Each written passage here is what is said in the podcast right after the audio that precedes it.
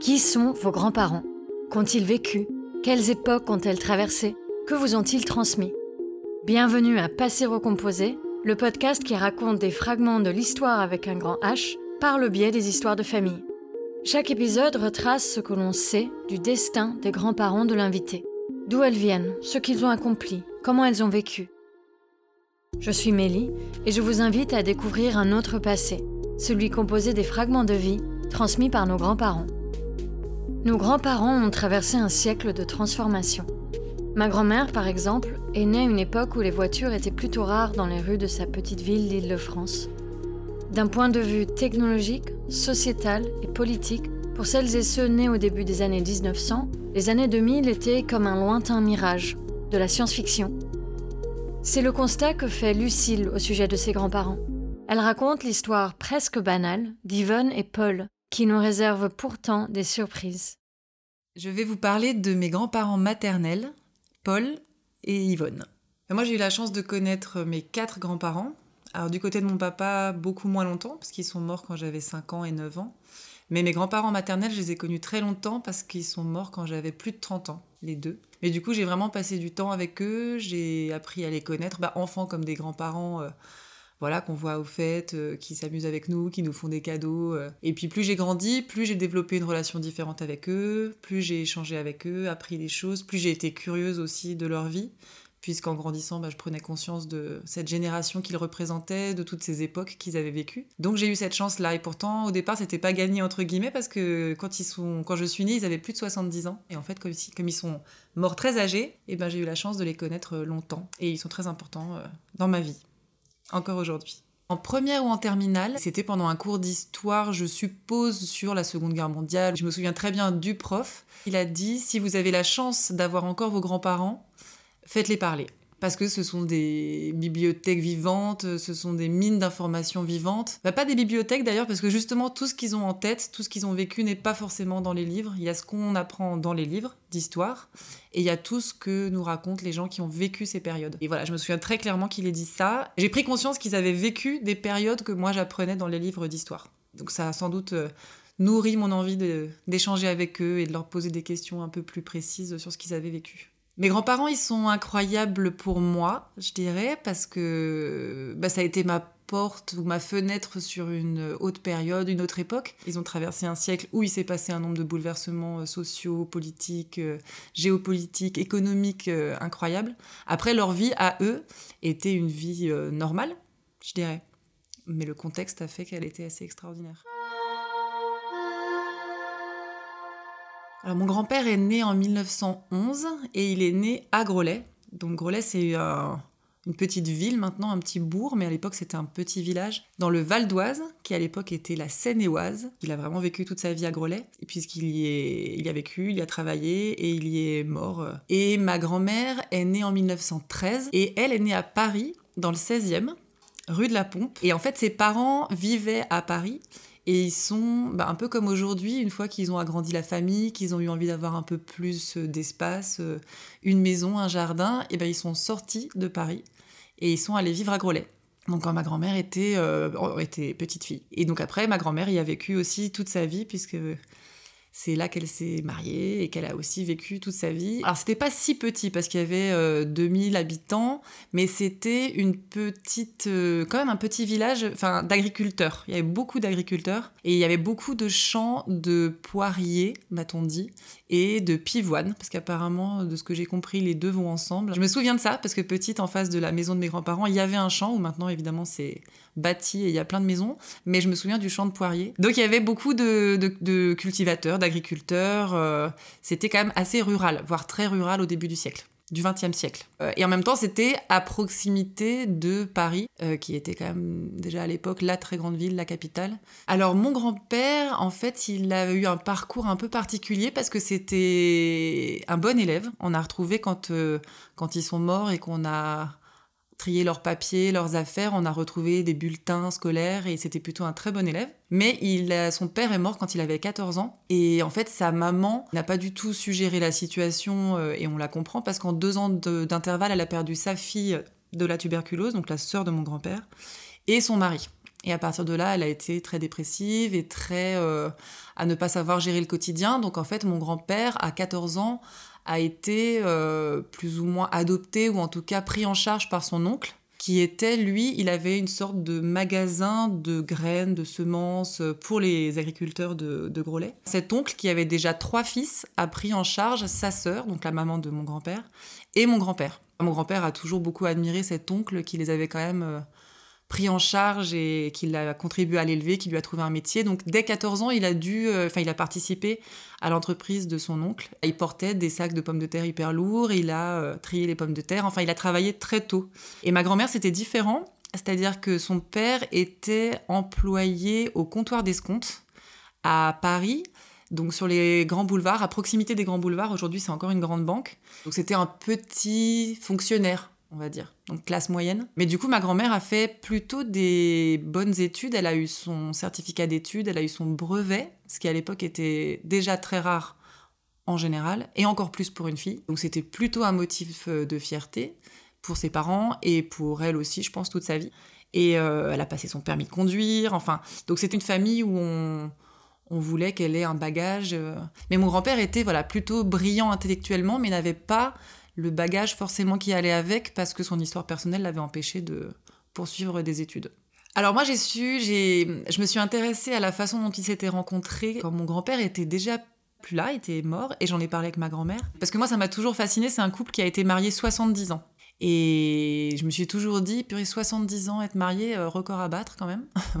Et en fait, ils habitaient donc à Grelais et ils habitaient surtout à proximité. Donc, euh, de ce que disait mon grand-père en riant, mais je pense qu'il y avait de ça, qui s'était marié finalement à 20 et 22 ans en s'étant aperçu trois fois à travers la grille du jardin. Et je pense qu'il y avait un peu de ça. Donc, ils se sont mariés en se connaissant peu, en s'étant plus physiquement presque, je pense. Et mon grand-père racontait le jour où il avait demandé la main de ma grand-mère à Alphonse, donc euh, le père de ma grand-mère, qui s'était euh, mis sur son 31 quand même et qu'il avait mis des gants beurre frais, il appelait ça. Et donc c'est des gants un peu couleur blanc cassé, enfin des choses très élégantes et qui s'était voilà euh, quand même mis sur son 31 pour aller demander la main de ma grand-mère. Concernant leur vie amoureuse, ma grand-mère, je pense je ne pense pas qu'elle avait déjà eu des amoureux. Après peut-être qu'elle avait eu des des sentiments pour des garçons, mais en tout cas elle m'en a jamais parlé.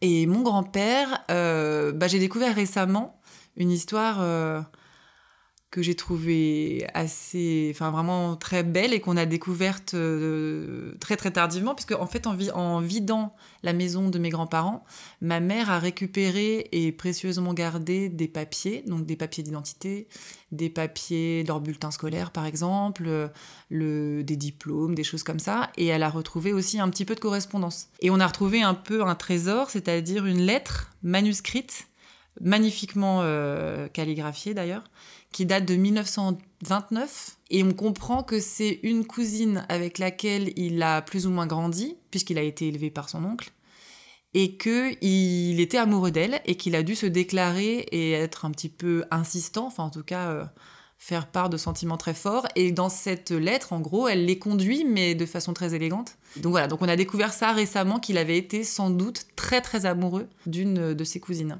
Mais il avait 18 ans et, il a rencontré ma grand-mère à 22 ans. C'est la seule chose dont on ait connaissance du coup grâce à cette lettre.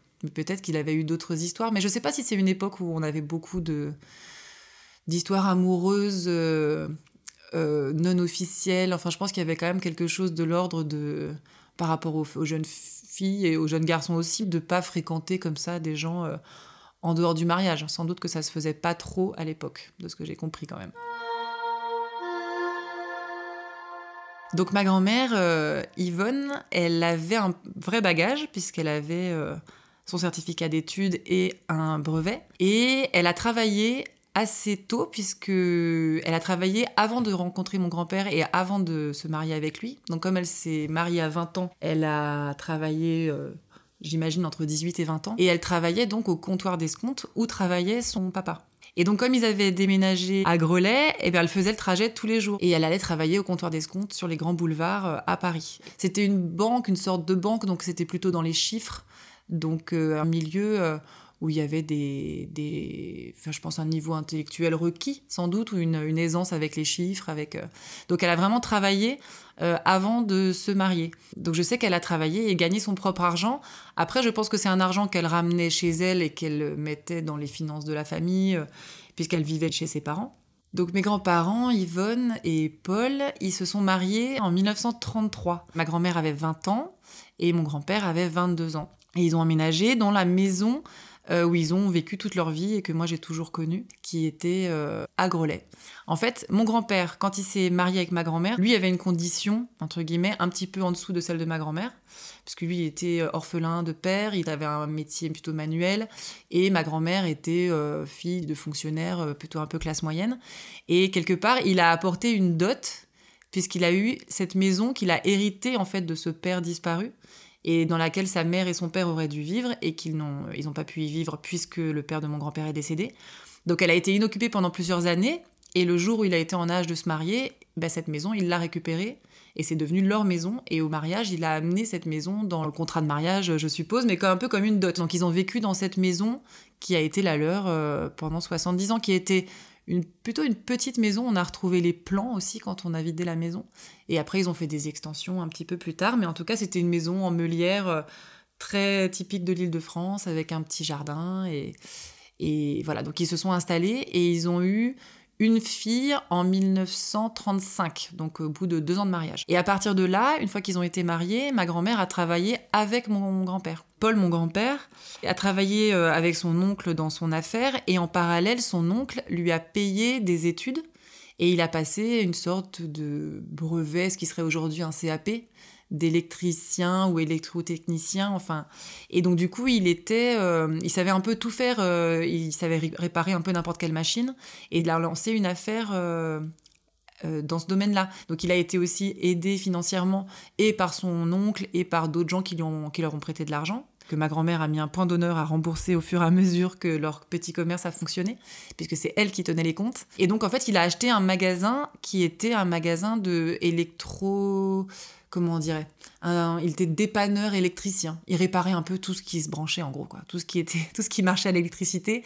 Et il, il, travaillait beaucoup avec les agriculteurs notamment. Et il était par exemple joignable 24 heures sur 24. Ma grand-mère se souvenait que à toute heure du jour ou de la nuit, il pouvait être appelé parce qu'un agriculteur du village avait sa chambre froide qui était tombée en rade et qu'évidemment c'était pas possible d'attendre jusqu'au lendemain matin, sinon tout était perdu à l'intérieur. Et donc mon grand-père passait son temps euh, et dans, la, dans le petit magasin qu'il avait et euh, chez, les, chez les agriculteurs et ses clients à réparer un petit peu tout ce qui était euh, réparable. Et donc ils ont eu ce commerce bah, toute leur vie après commune et toute leur vie professionnelle. Et en fait, ma grand-mère a donc travaillé toute sa vie, au moins à égalité, puisque elle, elle a fait toute la comptabilité, c'était vraiment les cordons de la bourse. C'est-à-dire que tout le monde savait très bien que euh, c'était avec Yvonne qu'il fallait voir euh, les avances éventuelles qui étaient pas trop accordées d'ailleurs. Et mon grand-père, c'était plutôt. Euh, enfin, moi, l'image que j'ai, c'est un peu. C'est Yves Montand en fait. Je sais pas, il avait une espèce. Il était grand, il était un peu nonchalant, il était très très à l'aise avec tout le monde et il parlait jamais d'argent, par exemple. Avec euh, ses clients, il disait ah oui, oui, bah, vous paierez quand vous pourrez, alors que ma grand-mère était là, bah non, non, euh, on a besoin que le magasin fonctionne, on a de l'argent à rembourser. Donc, euh, elle, c'était vraiment les cordons de la bourse et lui, il, a, il faisait vraiment la partie technique et le dépannage. Donc, elle n'était pas ni son assistante ni sa secrétaire, c'était vraiment, à la fois, elle était vendeuse dans le magasin et elle tenait toutes les finances et tous les comptes, les carnets de comptes. Et apparemment, enfin, il a plutôt bien réussi sa vie professionnelle, mais beaucoup grâce à elle aussi, parce que s'il avait été tout seul à gérer tout ça, ça aurait été une catastrophe. Donc voilà, donc ils ont eu ce, ce commerce, mais c'était une époque où en gros, elle, officiellement, elle était euh, presque bénévole, c'est-à-dire qu'elle n'était pas payée, elle n'avait pas un salaire, elle travaillait avec son mari, dans l'affaire de son mari. Et donc euh, l'argent était l'argent de la famille et du couple, mais elle n'avait pas vraiment son indépendance financière en réalité. Ce qui a été d'ailleurs très important pour elle après comme euh, valeur à inculquer à ses filles, d'être indépendante financièrement. Et apparemment, toute sa vie, elle a quand même dit à ses filles que euh, travailler avec son conjoint, c'est pas une super bonne idée, quoi. parce, que parce que je pense que tout, voilà, toute la vie, toute, toute la journée, on partage le quotidien, la vie de famille, etc. Et en plus, tous les soucis aussi liés au fait d'avoir un commerce, une affaire. Donc c'était assez lourd pour ma grand-mère, qui était quelqu'un d'un peu angoissé par tout ça. Mais donc voilà. Mais ils ont eu, c'était des petits commerçants ils ont été petits commerçants toute leur vie euh, en région parisienne. Alors au moment de la Seconde Guerre mondiale, au départ, ben ça se passe à des niveaux qui concernent pas encore les populations. Et après, en fait, quand les Allemands vraiment euh, envahissent euh, plusieurs pays et qu'il est question de zones occupées en France et de vivre euh, occupé par, par les Allemands, ben, ça change la donne. Donc déjà, mon grand-père est appelé par le STO, donc le service du travail obligatoire. Et en fait, comme il n'a pas voulu y aller, il s'est caché. Donc il est allé à Saint-Mexan, c'est dans la Vienne, jusqu'à la fin de la guerre pour ne pas répondre à l'appel. Euh, enfin, c'était même pas un appel, on lui imposait d'être dans le, le, STO. Donc, comme il n'a pas souhaité le faire, euh, il s'est caché. Alors, justement, ça, c'est une période assez. Euh, assez peu renseignée parce qu'en fait il n'en a pas beaucoup parlé lui, il y faisait référence mais il rentrait pas dans les détails et ma mère, qui était plutôt intéressée par ça, puisque ma mère est quand même devenue prof, euh, professeure d'histoire, donc euh, ça l'intéressait de savoir que ses parents avaient vécu cette euh, période. Mais elle me disait qu'elle a soit pas trop posé de questions, ou quand elle en posait, elle n'avait pas tellement de réponses, donc elle a un petit peu abandonné au bout d'un moment. Parce que mon grand-père avait l'impression que ce que lui avait vécu, la période de la guerre, des gens comme ma mère ou autres allaient raconter une version un peu officielle qui serait pas ce qu'il avait vécu il était un peu méfiant, euh, comment dire, comme si lui, il avait vécu la vraie histoire, enfin lui et tous les gens de cette époque, et que ce qu'on racontait officiellement était encore autre chose en fait. Donc il n'a pas trop souhaité en parler de ce que, ce m'a expliqué ma maman. Et du coup, comme mon grand-père est parti se cacher donc en 42, et ma grand-mère, euh, bah, elle, elle est restée seule avec euh, leur première fille, qui avait 4 ans. Et donc en, oui, en 1942, elle est partie à Saint-Brieuc, en Bretagne, avec sa fille et une petite valise et quelques affaires.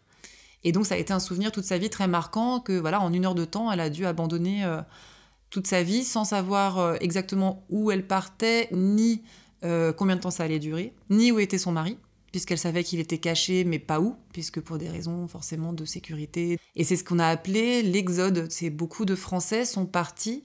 Donc c'était la zone occupée mais ils sont partis pour aller dans des endroits. Alors ça, c'est assez peu renseigné aussi au sein de ma famille, parce que je pense qu'aussi c'est une période euh, avec pudeur dont ils ont peu parlé, ou c'était des souvenirs douloureux. Et en gros, on pense que c'était par le travail de son père, par le comptoir d'escompte, qu'il y avait des logements mis à disposition des familles des employés du comptoir d'escompte, puisqu'elle a été avec d'autres euh, d'autres femmes et d'autres enfants dans des appartements mis à disposition euh, à Saint-Brieuc. Mais donc elle a quand même été coupée de l'endroit où elle vivait pendant bah, jusqu'à la fin de la guerre en fait, jusqu'à la libération. Euh, surtout que la libération s'est faite en plusieurs temps. Toutes les villes n'ont pas été libérées en même temps, donc, euh, donc elle est revenue, et mon grand-père aussi, en 44 en Ile-de-France. Quand j'ai eu plusieurs fois envie de lui poser des questions pour savoir ce qu'elle avait vécu et ce qu'elle avait vu de ces périodes, parce quand on est au collège ou au lycée et qu'on apprend euh, en cours d'histoire euh, ce qu'a été la Seconde Guerre mondiale, l'occupation, euh, les femmes tondues, la libération des camps, la libération de Paris, enfin, et de se dire que mes grands-parents étaient là quand ça s'est passé. Donc, donc j'avais posé la question et elle m'avait dit qu'elle se souvenait quand les Américains étaient passés par Groslay et qu'ils leur avaient donné des pommes et qu'ils allaient, en fait, ils étaient sur le chemin pour aller libérer Paris. Ce qui, moi, me paraissait fou de me dire moi, je l'ai lu dans mon livre d'histoire de première ou de terminale, et ma grand-mère, elle a, elle a croisé les Américains dans Groslay, euh, et elle leur a donné des pommes. Alors après, il y a aussi les, souvenirs, on les reconstruit aussi en partie. Alors est-ce qu'il y a des choses où il y avait ce qu'elle avait vécu, plus tout ce qu'ils avaient euh, vu, lu après, qui se mélangeait un peu, parce que des fois, il y avait des petites variantes sur... Euh, sur le trajet qu'ils avaient emprunté ou sur ce qu'elle avait vraiment vu et tout. Mais en tout cas, j'avais vérifié, je crois, enfin quelqu'un de ma famille avait vérifié et effectivement, ils sont passés ils sont passés à proximité de là où ils vivaient. Donc je me souviens de ça, oui, qu'elle avait vraiment vécu la libération de Paris en 44, euh, puisqu'elle vivait à proximité, et qu'ils ont été forcément un peu aux premières loges euh, pour voir les Américains arriver. Mes grands-parents parlaient assez peu de la guerre si on leur posait pas la question. Ils étaient très marqués par les privations que signifie la guerre. C'est-à-dire qu'ils n'ont pas été comme des familles euh, très hum, très blessés dans leur chair, où ils n'ont pas été déportés, ils n'ont pas eu de personnes de leur famille déportées ou disparues. Euh. Donc lui, il a été, et ma grand-mère aussi, plutôt des gens marqués par la guerre, mais par tout ce qui va avec une période de guerre. C'est-à-dire qu'ils ont été dans un pays en guerre et un pays occupé pendant, euh, bah, pendant six ans. Et surtout, je pense qu'à l'époque, moi, je m'étais fait cette réflexion euh, quand j'en parlais avec eux c'est de dire, bah, nous, la guerre de 39-45, euh, voilà, c'est, on l'apprend à l'école, on sait que ça commence en 39, ça finit en 45. Mais quand on le vit, bah, forcément, ça commence en 39 et on sait pas combien de temps ça va durer. Et ça veut dire que le quotidien qu'on vit, on sait pas euh, pour combien de temps on est embarqué là-dedans, euh, ce que ça veut dire pour sa famille. Ils avaient un enfant de 4 ans, dans quel monde elle va vivre, est-ce que on va être en guerre pendant 5 ans, 10 ans, 15 ans, enfin. Donc j'imagine toute la peur que ça peut vouloir dire aussi, l'incertitude.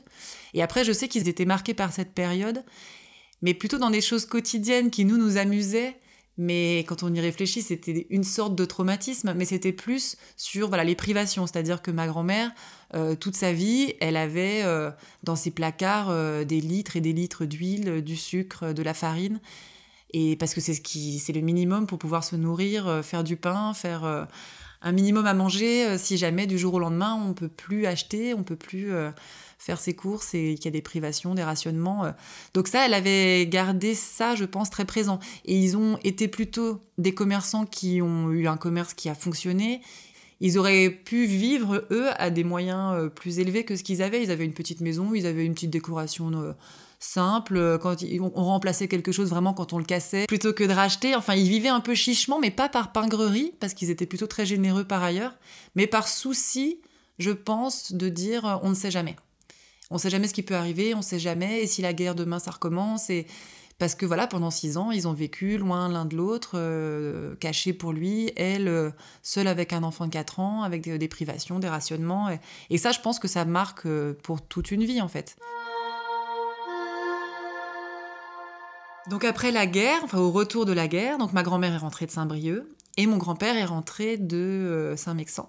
Et donc, ils ont eu l'enfant des retrouvailles, puisque ma mère est née en juillet 45. Donc, elle est baby boom euh, à fond. Et puis, vraiment, juillet 45, euh, la libération de Paris, enfin, c'est vraiment, ils sont rentrés, ils se sont retrouvés, et il y a eu un enfant neuf mois après. Ce qui est d'ailleurs drôle, parce que ma mère me racontait une anecdote. Euh, c'est qu'en fait, comme beaucoup d'enfants, je pense, quand on est petit, on se demande si nos parents, c'est vraiment nos parents, s'ils nous ont pas adoptés, ou surtout qu'elle était apparemment physiquement un peu différente de ses sœurs, elle était aussi au niveau du caractère, des goûts très différentes, et donc elle était toujours persuadée qu'elle avait été adoptée.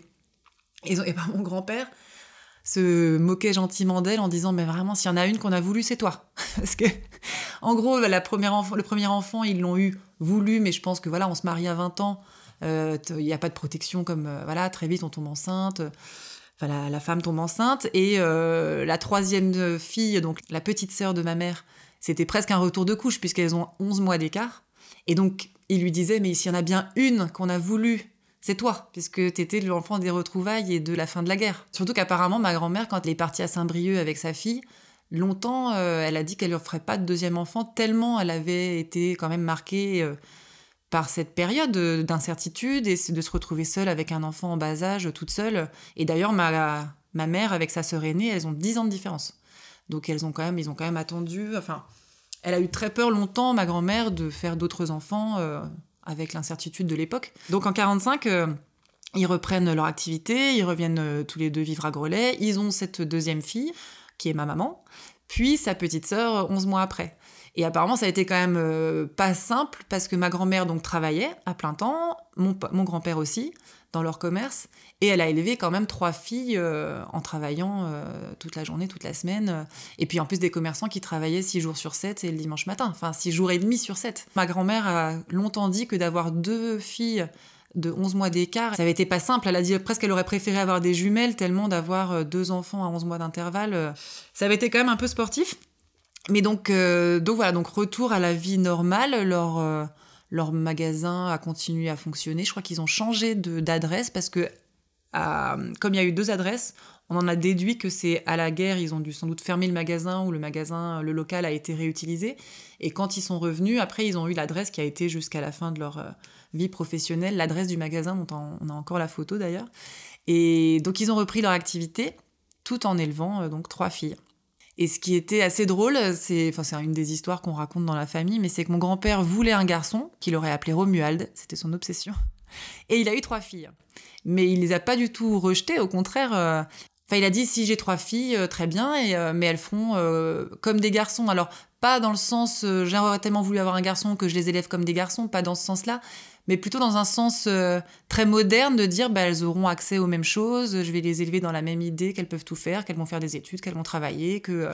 Donc je souhaite très moderne pour l'époque en fait, parce que ma grand-mère avait ça déjà euh, en elle, très fort. Mais je trouve que mon grand-père, pour un homme de cette époque-là, c'était quand même pas, pas évident. Et effectivement, ma mère dit souvent que c'est son histoire personnelle qui a aussi fait qu'il voulait autre chose pour ses filles et qu'il voulait qu'elles soient, euh, qu'elles puissent vivre sans un homme s'il y avait besoin. Enfin voilà, toutes mes, enfin ma mère et ses deux sœurs ont toutes les trois fait des études, euh, ont travaillé, ont été indépendantes financièrement, euh, ont fait ce qu'elles voulaient de leur vie, et ça a été une volonté et de ma grand-mère et de mon grand-père.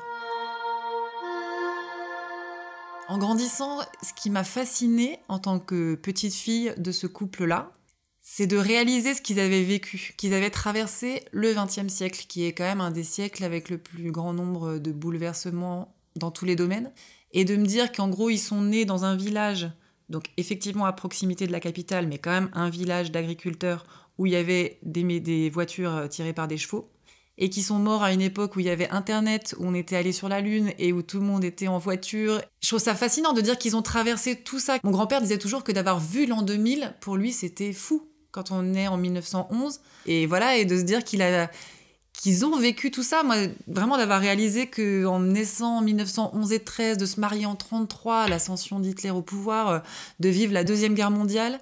euh, Enfin, ils ont aussi vécu la Première Guerre mondiale. euh, ils étaient enfants, mais ils ont vécu donc les deux guerres mondiales.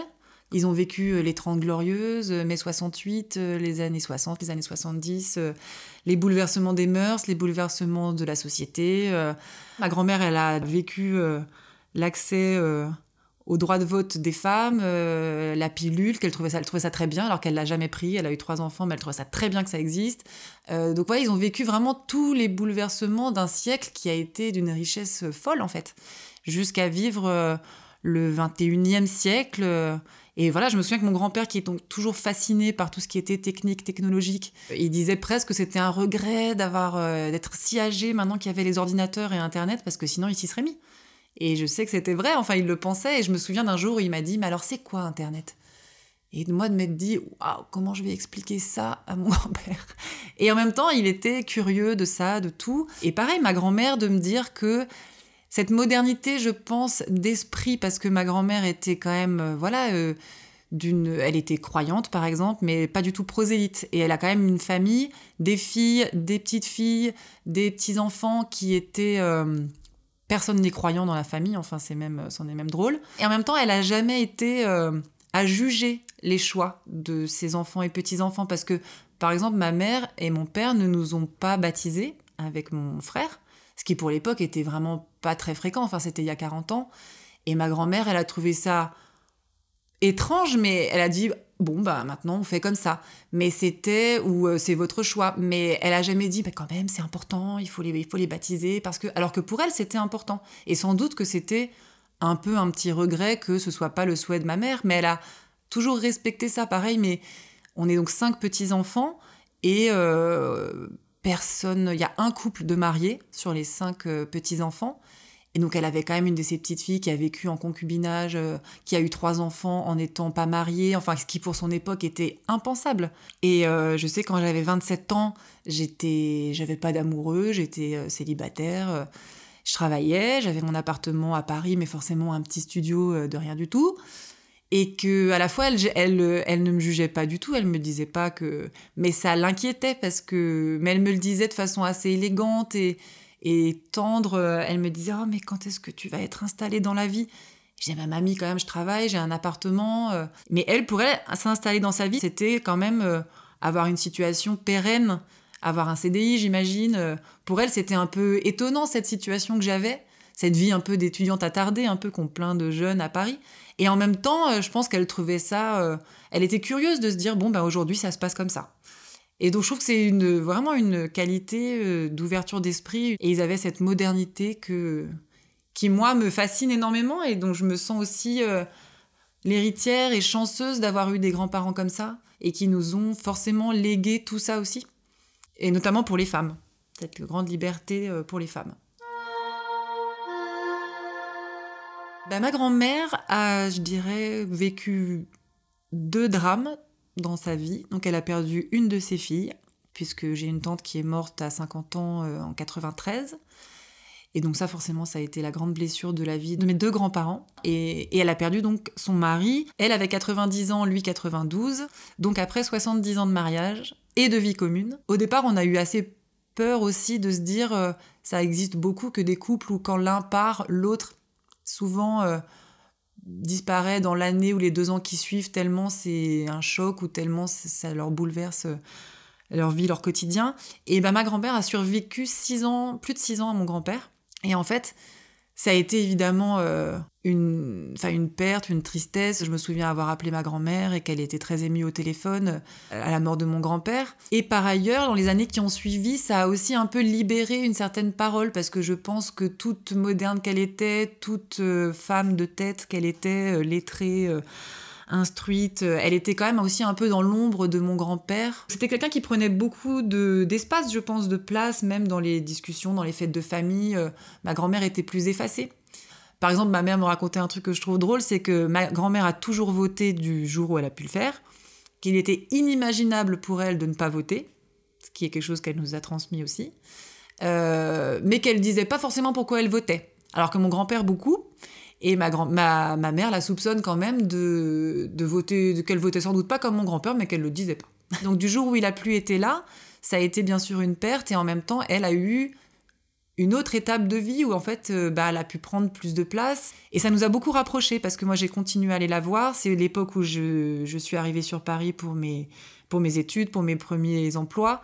Du coup, j'étais beaucoup plus proche, donc je pouvais y aller le week-end donc j'allais la voir. Euh. Ça a été une autre étape de, sa vie et de notre relation, puisque je pense que notre relation s'est beaucoup, beaucoup renforcée euh, après la mort de mon grand-père, pour toutes ces raisons. Et du coup, on a partagé beaucoup de choses, on s'est parlé très librement toutes les deux, euh, voilà, de la vie amoureuse. C'est là qu'elle m'a dit que quand je lui avais demandé comment elle s'était rencontrée, comment il s'était rencontré avec mon grand-père, et que en rigolant, je lui avais dit bah il t'a dragué elle m'avait dit bah oui, euh, en rougissant un peu, mais je crois qu'elle était contente que je lui parle comme ça, en fait, que je lui parlais euh, avec mes mots de ma génération, de ma jeunesse, et ça lui faisait du bien, je pense, euh, et de parler aussi peut-être plus librement que ce qu'elle avait toujours pu plutôt faire ou ne pas faire dans sa, chez ses parents, avec son mari. Enfin, c'était voilà une, époque où ça se faisait pas. Et par exemple, elle était très couche tard et moi aussi. Et moi, des fois, je l'appelais à 22h. Et du coup, on avait des complicités comme ça, où je l'appelais, on parlait le soir. Euh. Voilà, donc la mort de mon grand-père a été à double... Euh, dans deux temps. Ça a été bien sûr une perte, une tristesse, un gros chapitre de vie qui se referme, mais aussi euh, une nouvelle période de... où elle a existé différemment, sans lui aussi. Je dirais que je me sens l'héritière de ma grand-mère, d'une lignée presque de femmes, je dirais, donc de ma grand-mère et de ma mère. Et je me rends compte euh, de plus en plus à quel point je lui dois beaucoup. Et elle m'a beaucoup transmis des choses consciemment et inconsciemment, je pense. Enfin, des choses qu'elle m'a dites explicitement et puis d'autres choses que j'ai sans doute perçues. Ma grand-mère donc avait un bagage euh, scolaire et elle aurait rêvé d'être institutrice. C'était le rêve de sa vie. Et d'ailleurs, elle était contente que sur ses trois filles, euh, deux soient enseignantes. Et elle me disait toujours que ah, mais avec les diplômes que tu as, tu peux toujours un jour enseigner si tu veux. Donc c'était son grand truc, l'enseignement. Elle avait une, une vénération, je pense, pour l'école, pour les, les, enseignants qui, elle, lui avaient permis de, de, de s'instruire quand elle était enfant. Et elle avait cette curiosité intellectuelle vraiment euh, très forte et, et intacte jusqu'au bout.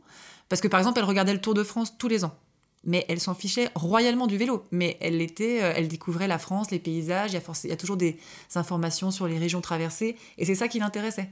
Donc elle voyageait parce qu'elle pouvait plus trop voyager, et en même temps elle apprenait plein de choses. Il y a toujours eu des livres, beaucoup chez mes chez mes grands-parents. Ils lisaient tous les deux beaucoup, et ma mère a toujours dit qu'ils ont eu accès à tout. Il n'y avait pas de censure, par exemple, pas de livres qu'on n'achetait pas ou qu'on lisait pas. Ils ont eu la télé très tôt du fait du métier de mon grand-père et ils ont toujours beaucoup regardé des émissions, ils en débattaient après avec euh, leurs filles. Donc c'était très présent ça, les idées, ils suivaient l'actualité. Et ma grand-mère était très attachée à la langue française, qu'elle maîtrisait plutôt très bien. Euh, et je me souviens que moi, quand j'étais à l'école primaire, j'étais pas très bonne en orthographe. Et ça, ma grand-mère, euh, elle a pris en main ça quelque part. C'est-à-dire que, par exemple, elle m'a fait des dictées petites. Et elle me corrigeait, elle m'expliquait. C'était vraiment pour me faire progresser. Et ce qui est drôle, c'est que maintenant, je suis plutôt alors je dirais pas imbattable en orthographe, mais je pense que je suis quand même bonne en orthographe et je suis quand même devenue journaliste. Ça, je lui dois aussi. Et puis, alors un truc, une anecdote que je raconte souvent, mais que j'ai. Ça résume assez bien ma grand-mère et j'avais été tellement admirative quand j'avais vu ça. C'est donc que ma grand-mère avait sur son étagère plusieurs livres, dont un atlas de poche.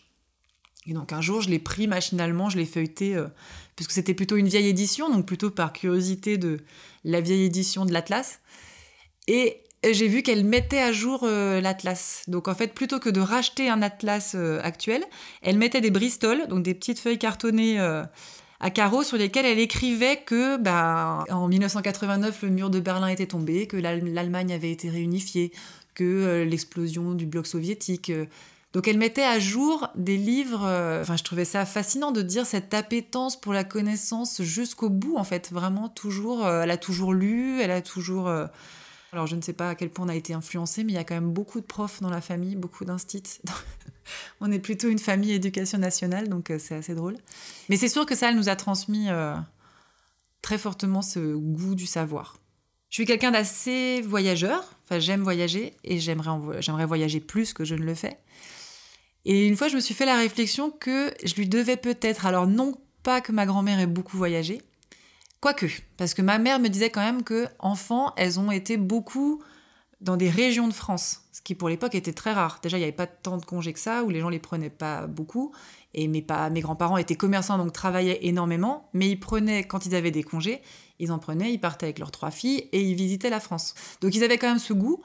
Et après, on, rit beaucoup, mais ma, grand-mère était amoureuse des gares et des trains. Elle disait toujours qu'elle aurait rêvé d'avoir un appartement qui donne sur une gare. Parce que je pense pour la promesse d'un ailleurs que ça voulait dire aussi, ça la fascinait ce que ça voulait dire prendre un train et euh, aller ailleurs. Et une autre anecdote qui me fait penser ça, c'est que alors qu'elle avait plus de 90 ans, un jour elle nous a dit qu'elle allait acheter une valise. Et ce qui nous a beaucoup amusé parce qu'on a dit mais tu voyages pas Elle dit ben on sait jamais. Alors qu'elle a toujours vécu quasiment au même endroit, elle avait cette curiosité en général et cette, ce goût d'un ailleurs. Et peut-être que je lui dois aussi ça. Euh, je dirais une autre chose qui caractérisait ma grand-mère et qui, qui me plaît, et dont je me sens aussi l'héritière, c'est c'était une femme très forte, mais pas forcément au premier abord, parce que c'est ce que disait ma, ma mère récemment, c'est que quand on les rencontrait, le personnage fort du couple, c'était mon grand-père, puisqu'il avait ce côté euh, très grand, euh, euh, qui parlait beaucoup, qui avait des idées très appuyées, enfin, qu'il qui aimait exposer. Et ma grand-mère un peu plus en retrait, mais qu'elle me disait que la, la plus forte du duo, c'était ma grand-mère. Et qu'elle avait une espèce de force et de douceur mêlée. Et donc ma grand-mère a eu trois filles et elle a toujours été ravie d'avoir des filles et qu'elle les a élevées dans l'idée d'être d'être effectivement des femmes fortes, alors que sa vie à elle était quand même celle d'une femme de son époque, avec des aspects... Euh, elle a fait des études, elle a travaillé, mais c'était quand même... Euh, elle travaillait avec son mari, elle n'était pas indépendante financièrement, mais c'est vraiment quelque chose qu'elle a transmis à ses filles. Et quand je dis qu'elle était forte, c'est par exemple quand, euh, quand ma tante est décédée, ça a été, je pense, évidemment la blessure de sa vie, mais elle a réussi à gérer plus la situation est l'inacceptable que mon grand-père. Donc c'est ça qui me fascine en fait, ce petit bout de femme qui était quand même euh, pas bien grand, parce qu'en plus à la fin, elle était de plus en plus petite. Ouais, ce petit bout de femme d'une autre époque et qui en même temps était d'une force incroyable. Vraiment, moi je, je me sens mais chanceuse d'être euh, la, la petite fille de cette femme et de l'avoir connue si longtemps en fait. à son enterrement, moi j'ai voulu absolument dire un texte que j'ai écrit, je suis un peu émue en le disant pour quelque part lui rendre hommage et pour euh, vraiment dire qui pour moi elle était. Et dire toute cette, euh, toute cette force que moi je voyais en elle, toute cette modernité, tout ce qu'elle m'avait transmis. Et c'est vrai qu'à un moment je disais ça, je disais bah, maintenant elle est plus là, mais en fait elle est en moi. Et c'est fou, je l'ai raconté plein de fois et j'étais pas plus émue que ça. Moi, je me souviens que ma mère m'a dit un jour quelque chose quand j'ai perdu, je crois, mon autre grand-mère, dont j'étais beaucoup moins proche. Et, mais elle m'avait dit, tu sais, les gens meurent jamais vraiment tant qu'on pense à eux. Et ça m'a marqué. Et encore aujourd'hui, c'est quelque chose des fois que je dis à des amis qui perdent quelqu'un. Et je pense que ma grand-mère, c'est très vrai. C'est-à-dire que j'ai été très très triste de la perdre. Ça a été vraiment une étape importante dans ma vie. Et en même temps, je me dis, quelle vie elle a eue Elle est morte à 96 ans et demi. En plus, moi, je lui disais, hé eh, mamie, tu fais claquer les sangs, on n'est plus très loin. Elle dit, oh non, quand même pas. Et donc voilà, 96 ans et demi, donc 96 dans sa maison, quasiment en parfaite santé. Voilà, donc je me dis quelle chance j'ai, elle a eu d'avoir cette vie longue, de connaître ses enfants, ses petits-enfants, quelle chance j'ai eu de la connaître et de vraiment la connaître, je pense. Et surtout, vraiment, c'est ce que je disais dans ce texte que j'ai dit à l'église ce jour-là, qu'elle est, elle est plus là, mais elle est en moi. Et elle vit à travers ce qu'on est tous, en fait. Et je pense que tous les jours, moi, je pense à ma grand-mère très souvent. Tout ça, c'est en moi, tout ce qu'elle m'a dit, tout ce qu'elle m'a légué. Et voilà, et je me dis, elle continue à vivre à travers moi. Et voilà. Et donc, elle n'est pas vraiment. Elle est plus là, mais elle est là à travers moi. Merci à Lucille de nous avoir offert ce témoignage. Merci à vous, auditoristes fidèles, et notamment celles qui sont devenues mécènes sur Tipeee, comme Laura et aussi Winnie, le nouveau venu du mois. C'est aussi grâce à votre soutien que ce podcast se pérennise. Pour aider Passer Recomposé à rester indépendant et régulier, mais aussi recevoir la newsletter mensuelle, allez participer à la cagnotte de Passer Recomposé sur Tipeee, avec 3 E à la fin. N'oubliez pas de nous suivre sur les réseaux sociaux, Instagram, Twitter et maintenant Facebook aussi, et nous mettre des étoiles sur vos applications de podcast, iTunes et Echo. Enfin, merci à Laura Bois pour le montage. Laura fait aussi son propre podcast, Môme, sur le désir et non-désir d'enfant. C'est génial, allez y jeter une oreille.